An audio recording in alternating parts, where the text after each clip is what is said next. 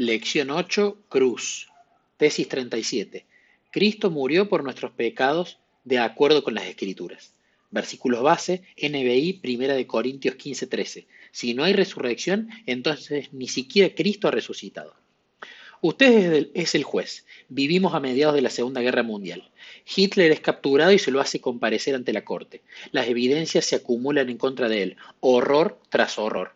Usted se entera de las cámaras de gas, oye hablar acerca de las multitudes a quienes se obligó a cavar sus propias tumbas y luego cayeron en ellas acribillados a balazos.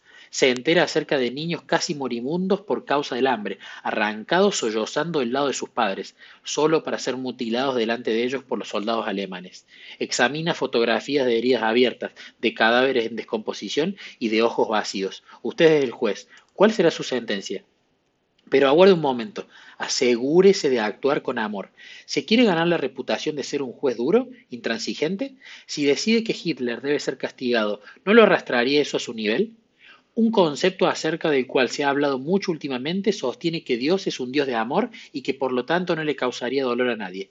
Considera como pagana la enseñanza de que la muerte de Cristo en la cruz era necesaria. Sostiene que Dios no es un Dios de ira que tenga que ser aplacado, no es un Dios de juicio. Lo que aparece como un juicio divino es, sencillamente el resultado de nuestras pobres elecciones. Si Dios trajera destrucción y muerte, esto no constituiría una acción amorosa de su parte. Tal vez el caso de Hitler sería extremo. Probemos con uno del Antiguo Testamento. Los hijos de Israel han estado celebrando una fiesta. Se aprovecharon del hecho de que Moisés estuviera ausente y que Aarón estuviera a cargo del campamento. Con su ayuda construyeron un becerro de oro, pero Moisés regresa inesperadamente cuando la celebración llegaba a su punto culminante. ¿Recuerda usted el resultado? Los que se arrepintieron fueron obligados a beber su ídolo y los que no se arrepintieron fueron muertos. Esta medida parecería demasiado dura. ¿Actuó Dios por amor en dicha oportunidad? Por obra de la misericordia de Dios sufrieron miles de personas para evitar la necesidad de castigar a millones. Para salvar a muchos había que castigar a los pocos. Además, como el pueblo había despreciado su lealtad a Dios, habían perdido la protección divina y privada de su defensa.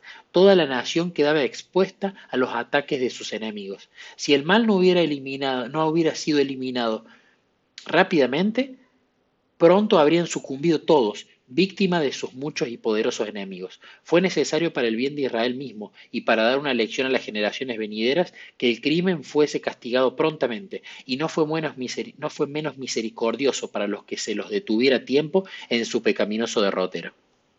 Si se les hubiese perdonado la vida, el mismo espíritu que los llevó a la rebelión contra Dios se hubiera manifestado en forma de odio y discordia entre ellos mismos, y por fin se habrían destruido el uno al otro, fue por amor al mundo, por amor a Israel y aún por amor a los transgresores mismos, por lo que el crimen se castigó con rápida y terrible severidad. Patriarcas y Profetas, páginas 335 y 336. El pecado nunca se comete gratuitamente. El pecado acarrea muerte y no es posible cancelar sencillamente sus consecuencias.